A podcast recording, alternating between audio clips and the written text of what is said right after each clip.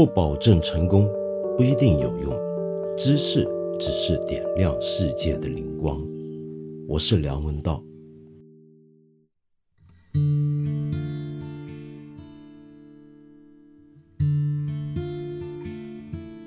我想你大概已经听说过沙特阿拉伯的流亡记者卡舒吉在沙特阿拉伯驻土耳其大使馆里面神秘失踪这件事了吧？其实这件事情到目前为止，你说他是神秘失踪，已经算很客气、很客气的讲法了。呃，这两天我听到最骇人听闻的新闻是这样的。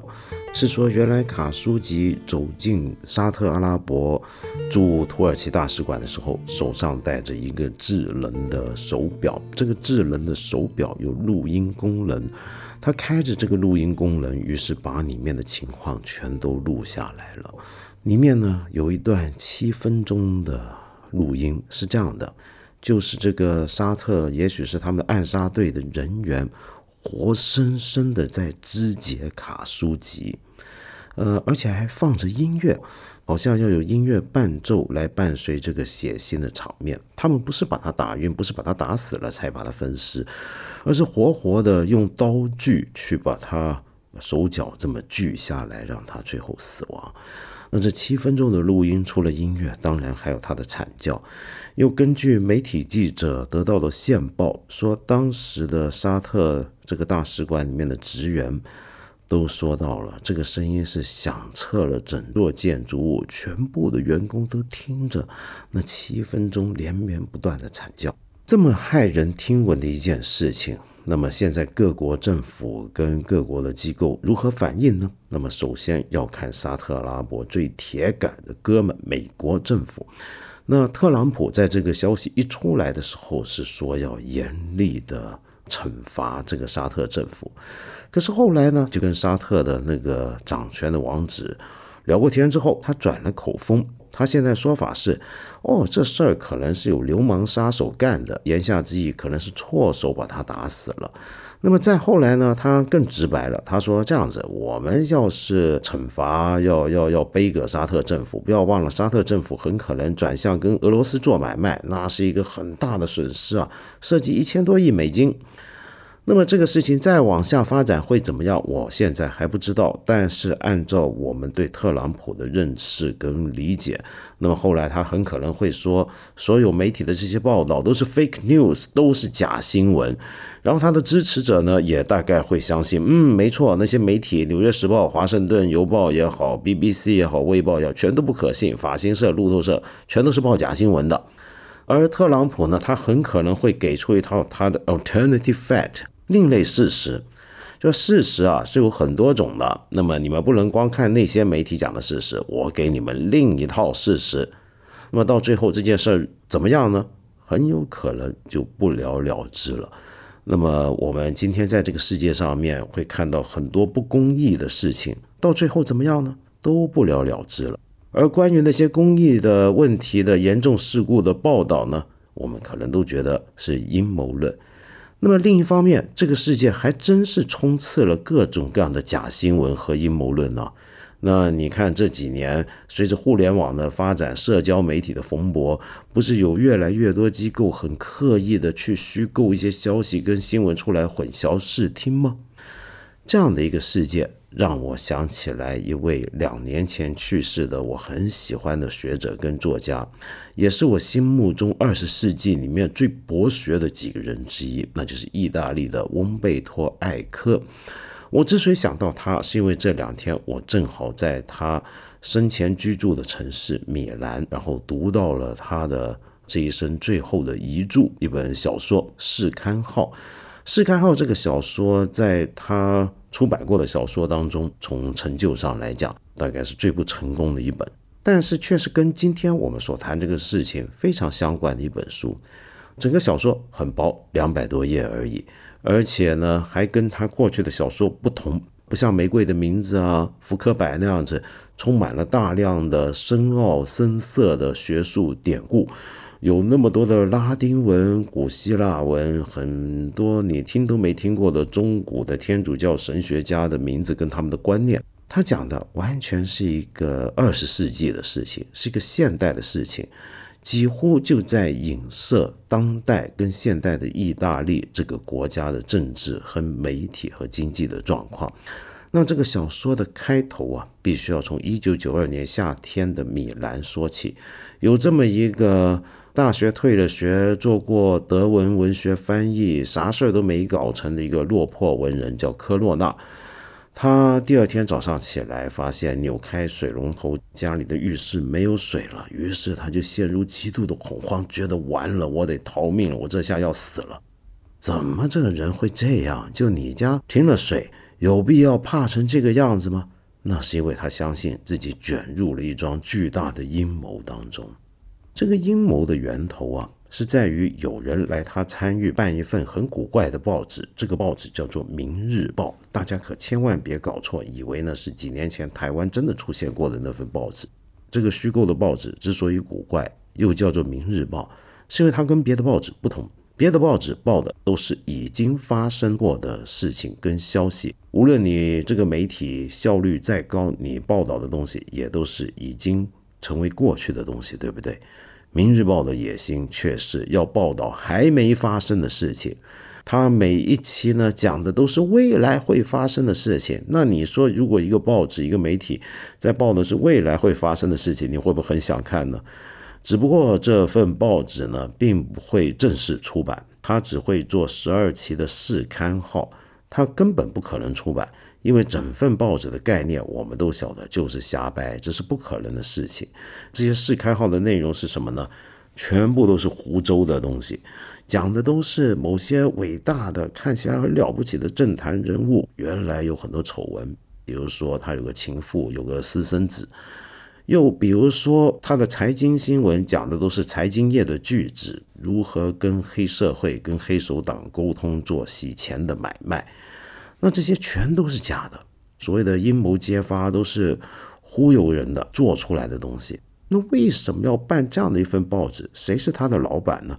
原来这个老板本身就是个媒体大亨，掌握了意大利的很多的报刊杂志，不过全都是走下三路路线的那种报刊杂志，娱乐八卦或者稍微正经的就是体育新闻。然后呢，他们还做了很多的电视节目，掌握很多电视台，都是一些呃很煽情的真人秀或者一些电视购物频道等等。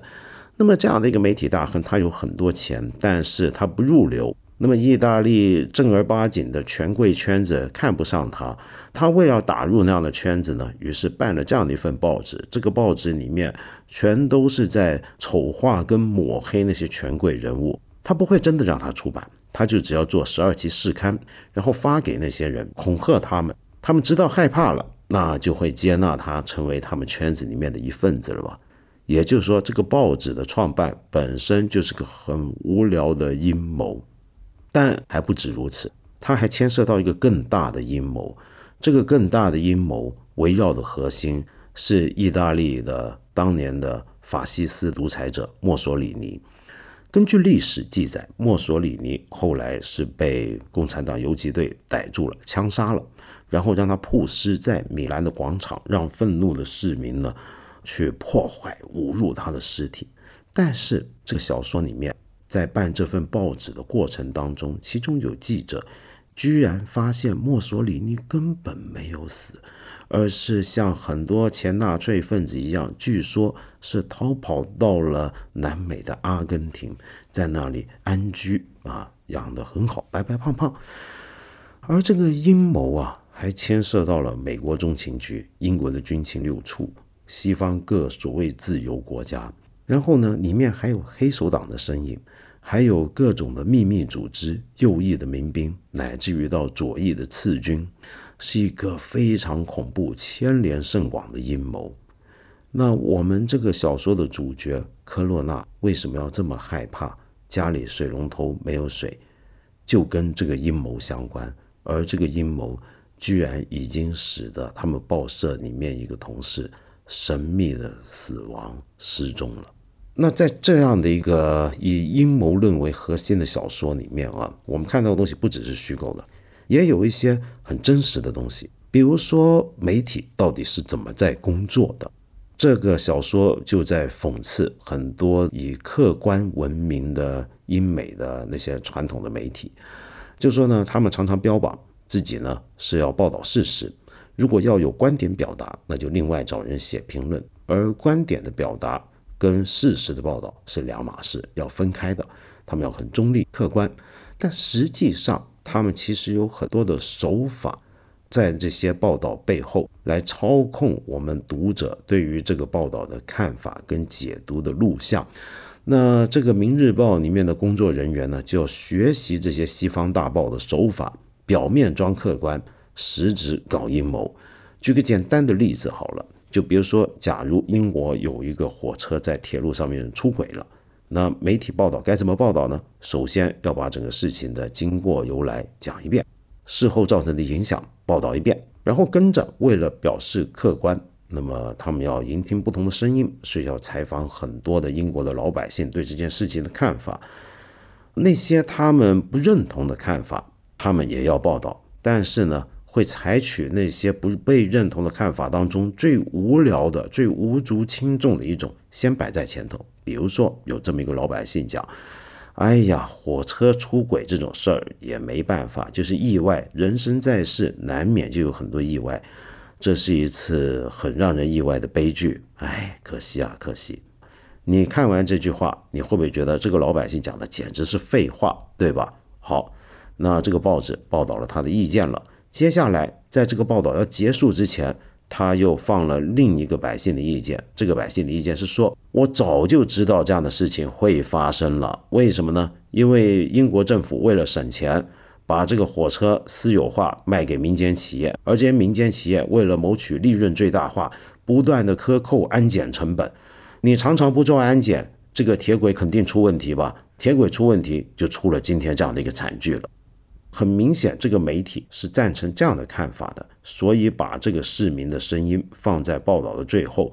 那我们读者看完，你会不会也比较倾向认同这样的讲法呢？就是用这样的手法，这个媒体就在操纵了我们读者对这件事情的观感了。那这个《明日报》他们的报道手法里面，就充满了各种各样类似的操控新闻的手法的示范。跟解说，那你读这本小说，首先能够学到的就是媒体如何制造新闻。但是再往下看，你就会发现这本小说其实有翁贝特·埃科他一路以来的一个关怀，这个关怀总是以阴谋论为核心。他过去这么多的小说，其中一个最核心的要点都是阴谋，而他写过的学术著作里面，其实也有很多东西是跟阴谋相关的。因为他那学术著作讲的是一种特殊的诠释学，那这里面的关联到底是什么呢？是这样的，首先阴谋论呢，其实是一种宇宙观，这种宇宙观是相信整个宇宙是一本大书。那如果宇宙是一本大书的话，那这本书里面的每一页上面的每一个字都应该是有意思的。换在这个宇宙之中，就可能是一片树林里面的一棵树上的叶子。都应该别有含义，它不只是个树叶，就等于书上印的字不只是个物质符号，它一定还指涉着什么东西。那它指涉的东西是什么呢？那就是其他树上的叶子，或者是云中的某段的变形的色彩，或者是温度的变化。或者是某一个遥远岛屿的火山的爆发，某个国王夜半的暴毙，这些事情全都联系在一起。而我们的任务是什么呢？就是解读这些联系，把它了解出来。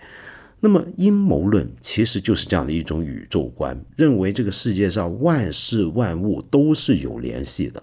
本来很多很正儿八经的诠释学也会这么去看。但是我们一般在诠释事情的时候啊，我们是希望我们在不同的事物之间建造的这个联系是有合理的逻辑的推论关系，又或者有足够的事实证据来支持。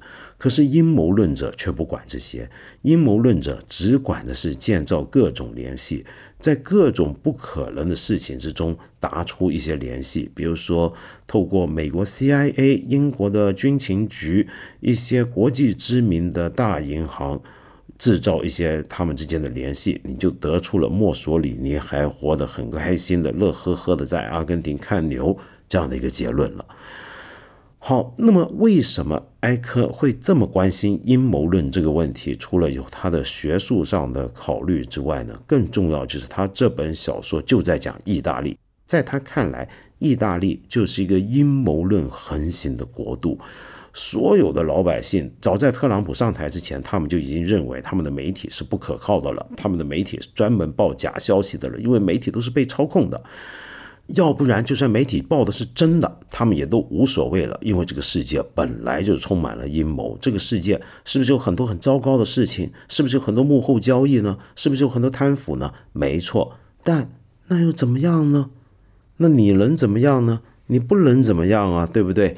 那如果你跟我说有一个政坛人物像贝鲁斯科尼这样的一个人物啊，那么他们的前总理，也就是这本小说里面主要讽刺的对象。贵为 AC 米兰的班主是个媒体大亨，尽管有各种各样的丑闻，甚至非法的案件缠身，但是仍然能够做三度总理。为什么？因为大家对这一切早就处之淡然了。大家关心的是一个明星的收入，或者说他的八卦新闻，对这些事儿无所谓。那为什么无所谓呢？他说：“我们意大利人经历过蛮族入侵、罗马大浩劫，有六十万人丧命的一战。”还有宛如地狱般的第二次世界大战，我们早就看透这个世界了，无所谓。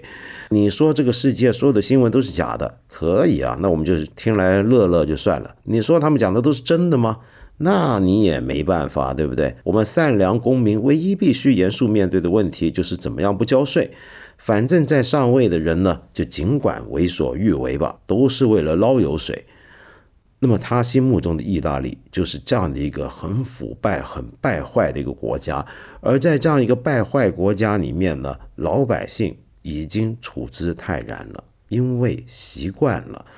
那么在这里，一个阴谋论横行的国度，跟一个事实上搞得乱七八糟的一个国度是合并在一起了。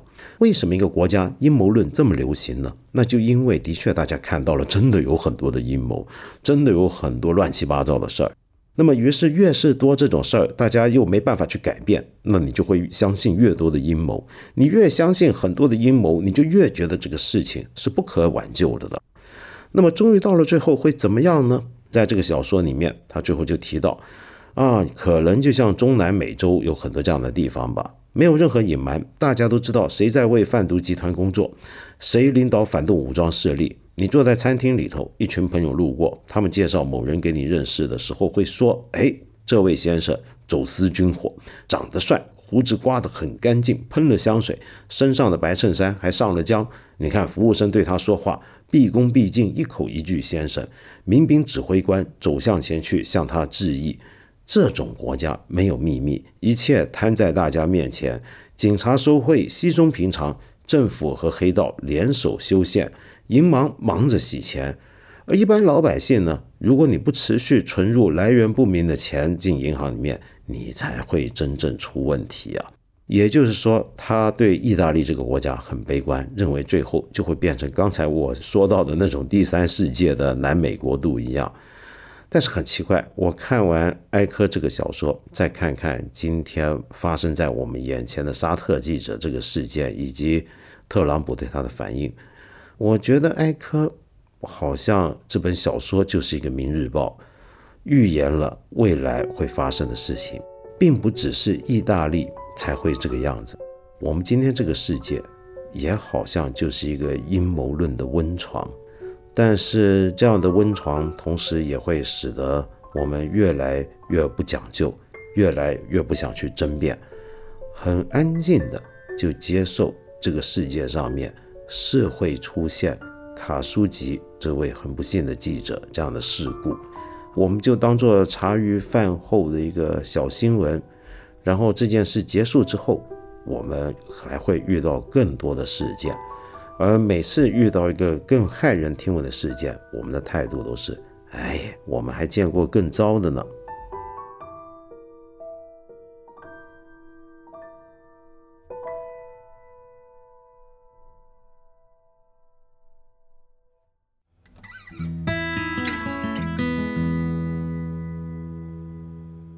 有一位叫雷令的朋友问了我一个让我觉得我人生很不幸的问题。他说他的发型啊跟我差不多，属于那种几毫米的圆寸，在入职培训的时候却被老板和总监说我发型看上去不靠谱。只有在和他交谈之后，印象才有好转。那么他现在很担心，该怎么办呢？该不该更换发型呢？唉。如果你这种跟我差不多的发型，让人觉得你看上去很不靠谱，你还是改变发型吧。我为了这个发型的问题，已经被人觉得不靠谱很多年了。我觉得他们没有看错，我也的确不是很靠谱。不过，我想严肃澄清一下啊，我这不叫做圆寸吧？我这个简直就贴近是光头。我平常每个礼拜剃一次，就是要尽量让自己保持在很光滑的形象。稍稍留这么一点毛，这能跟一般那种让人觉得不靠谱的寸头是一回事儿吗？不是吧？我们八分这个节目每星期三、每星期五都会在看理想 APP 和看理想微信公众号同步更新，欢迎你给我留言，提出你的问题或者建议。我们今天就先聊到这里了，下期节目再接着谈。